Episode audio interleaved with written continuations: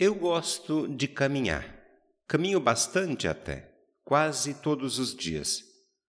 Gosto também de imaginar nossa vida como uma caminhada, um passo depois do outro. Em alguns dias caminhamos mais rápido, mais dispostos e animados. Às vezes a gente cansa e precisa parar. Tem dias em que caminhar é difícil às vezes a gente pensa em abandonar a caminhada. Assim é a nossa vida, uma caminhada de muitos passos. A vida cristã também pode ser pensada, imaginada como uma caminhada. A nossa vida de fé, a nossa relação com Deus também é uma caminhada, feita de passos. Uma caminhada semelhante à caminhada feita pelos reis magos, Baltazar, Melchior e Gaspar que acompanhamos no Evangelho que escutamos há pouco. Alguns aspectos merecem a nossa atenção e reflexão. Primeiro, nem sempre o caminho é fácil. Tem dificuldades. A caminhada dos magos também não foi fácil. Não podemos desistir nem desanimar. Não caminhamos sozinhos. Na mesma estrada estão conosco tantos irmãos e irmãs que caminham ao nosso lado. Pelas estradas da vida, Nossa Senhora caminha conosco, Jesus também. Ele é nosso irmão e companheiro de caminhada. Segundo aspecto importante: na vida, na caminhada, há momentos de crise, dúvida, incerteza, desânimo, cansaço. Os magos também passaram por um momento de crise quando a estrela desapareceu.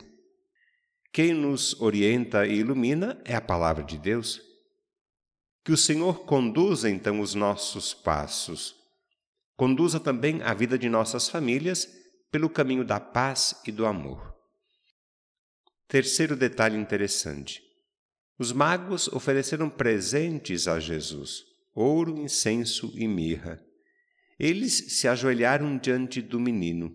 Eles nos ensinam a rezar e a adorar. Junto com os magos, nós oferecemos a Jesus a nossa vida, as nossas preocupações, a vida e o trabalho das nossas famílias.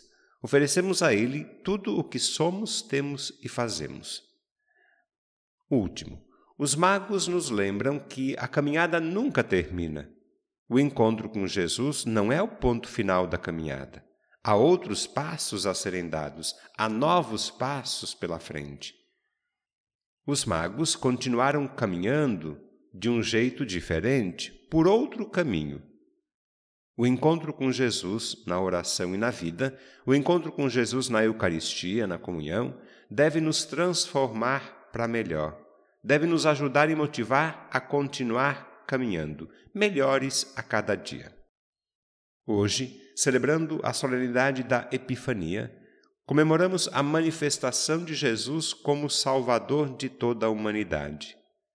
Deus oferece a salvação não apenas a um grupo exclusivo, mas a todos os povos e nações. A salvação não é privilégio de alguns ou de quem cumpre determinadas exigências. Não, nada disso. A salvação é dom de Deus, é graça, é presente oferecido a todos. Não é algo imposto à força. Em Jesus, Deus vem para nos libertar e salvar. Eu termino a reflexão deste domingo lembrando que a celebração da solenidade da Epifania nos desafia e compromete.